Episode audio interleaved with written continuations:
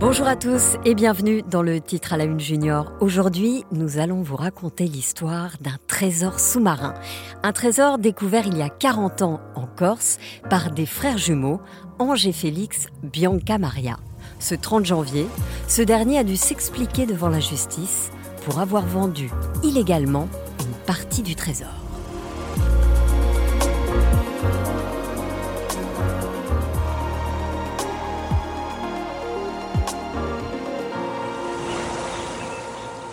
Nous sommes en Corse. C'est l'été et ce jour-là, il fait particulièrement chaud.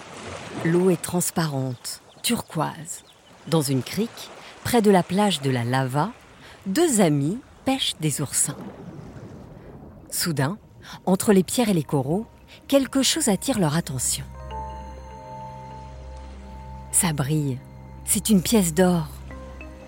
Abasourdis, les deux amis grattent le sable frénétiquement, sans s'arrêter. Et là, ils trouvent des dizaines de pièces d'or. Ils ne le savent pas encore, mais ils viennent de trouver l'un des plus importants trésors sous-marins du monde.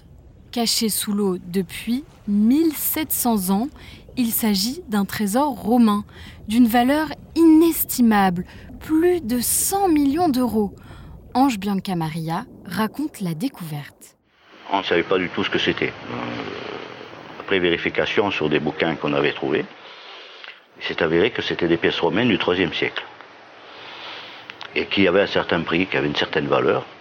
Donc à partir de là, euh, bah, on s'est concerté, puis on a décidé de partir à la chasse au trésor.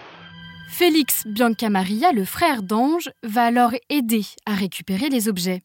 Il y en a énormément. 1400 pièces d'or, des vases, des bijoux, des anneaux, une statuette ou encore un immense plat en or. Au départ, sans prévenir personne, les frères Bianca Maria et leurs amis commencent à vendre les pièces à Ajaccio, la plus grande ville de Corse du Sud. Les deux frères se rendent aussi à Paris pour écouler le trésor auprès de numismates. Numismate, c'est un métier très rare. C'est celui qui étudie les pièces anciennes et les revend aux enchères. Les frères Bianca Maria vendent alors leurs pièces. Très chères. Et avec l'argent, ils s'achètent des voitures, des montres de luxe, etc., etc. Félix Bianca Maria raconte en 2010 qu'il dépensait sans compter. J'arrive à dépenser, tu vois, 200 000 francs dans la semaine, 300 000 francs dans la semaine. C'était énorme. On ne comptait pas. Euh, euh, on allait sur le site, on se servait, on revendait, et puis voilà. Mais quelques mois après leur découverte, tout bascule. Le 13 novembre 1986, les gendarmes frappent à la porte d'Ange et Félix Bianca Maria. Les jumeaux sont arrêtés. Plus d'une dizaine de personnes ont été interpellées hier par le groupement de gendarmerie d'Ajaccio dans le cadre de l'affaire de Lave. Une information a en effet été ouverte pour cette affaire et certaines personnes pourraient être inculpées de détournement et recel d'épaves maritimes. D'autre part, les pièces mises en vente puis retirées de la vente la semaine dernière à Monaco ont été saisies par le parquet d'Ajaccio à Paris. Mais pourquoi cette arrestation soudaine? En France, il y a une loi sur les trésors. Toute personne qui en trouve un doit le déclarer aux autorités, à la police, au maire, au préfet. C'est obligatoire. Le trésor dont nous parlons ici a une histoire légendaire.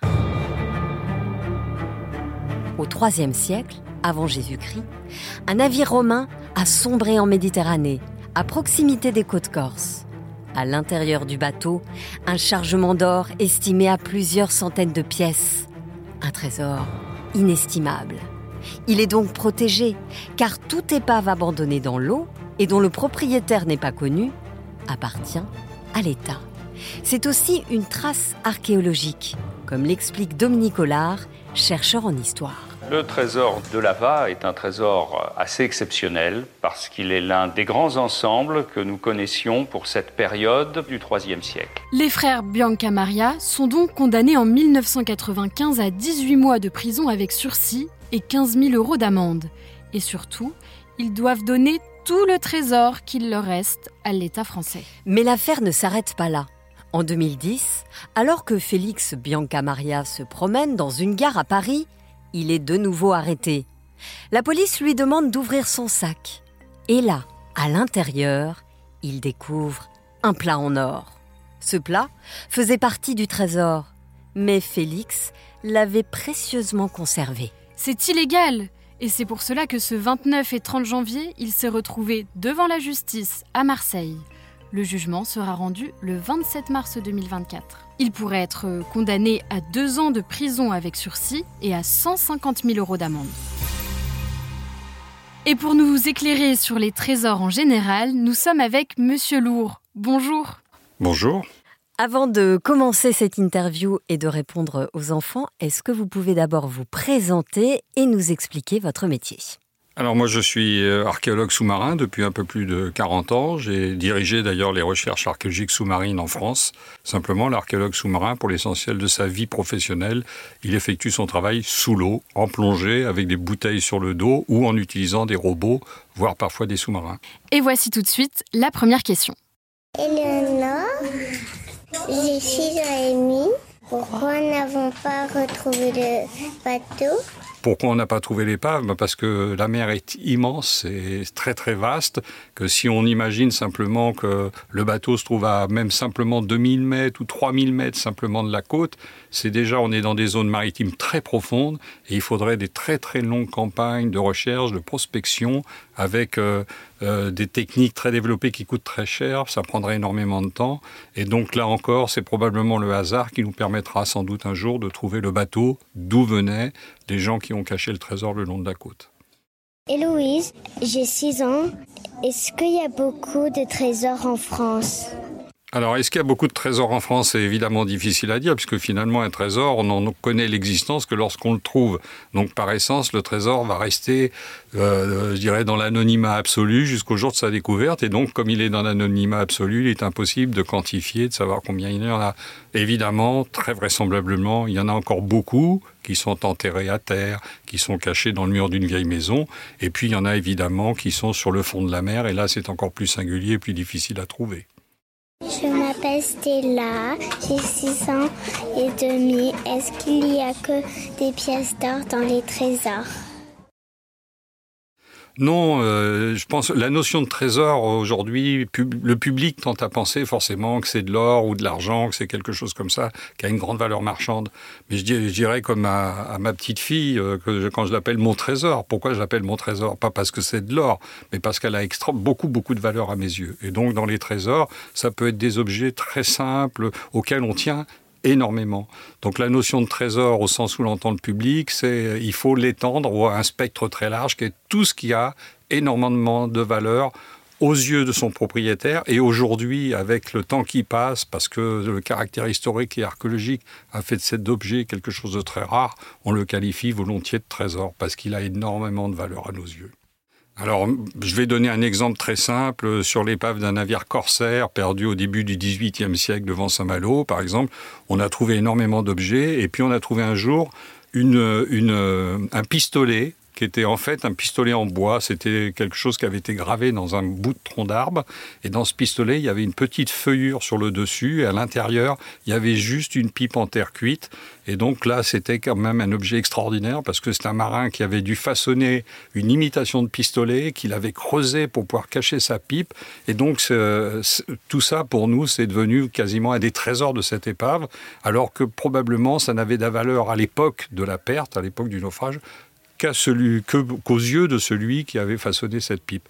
Mais avec le temps qui passe, cet objet est devenu l'un des plus emblématiques de la, de la fouille qu'on a menée pendant presque dix ans sur cette épave. Et voici maintenant la dernière question. Comment on fasse pour trouver des trésors ah ben si on savait s'il y avait une méthode absolument certaine pour trouver des trésors, probablement qu'on les aurait déjà tous trouvés et qu'il y en aurait plus à trouver. Donc il n'y a pas de méthode, euh, c'est vraiment la découverte pour l'essentiel, c'est le hasard qui nous y, amène. Et en revanche, je connais des gens qui ont cherché pendant des années des trésors recensés dans les archives qu'ils n'ont jamais trouvés. Donc je pense qu'il faut laisser autant à l'histoire et au hasard sa chance. Et dans ces cas-là, parfois certains d'entre nous en trouvent, ou alors il faut devenir archéologue ou archéologue sous-marin. Et là, on aura une vie entière d'opportunités pour en trouver. Voilà, le titre à la une junior, c'est terminé pour aujourd'hui. Et cette semaine, on remercie Swazik et ses élèves en classe de CP à Paris qui nous ont posé plein de questions. Et si vous aussi, vous voulez vous entendre dans ce podcast et nous poser des questions avec votre classe, vos frères, vos sœurs, vos parents, vos cousins, enfin toute la famille quoi, envoyez-nous toutes vos questions sur cette adresse, le titre à la une junior, tout attaché, bfmtv.fr. À la semaine prochaine, Céline. À la semaine prochaine, Marie-Aimée.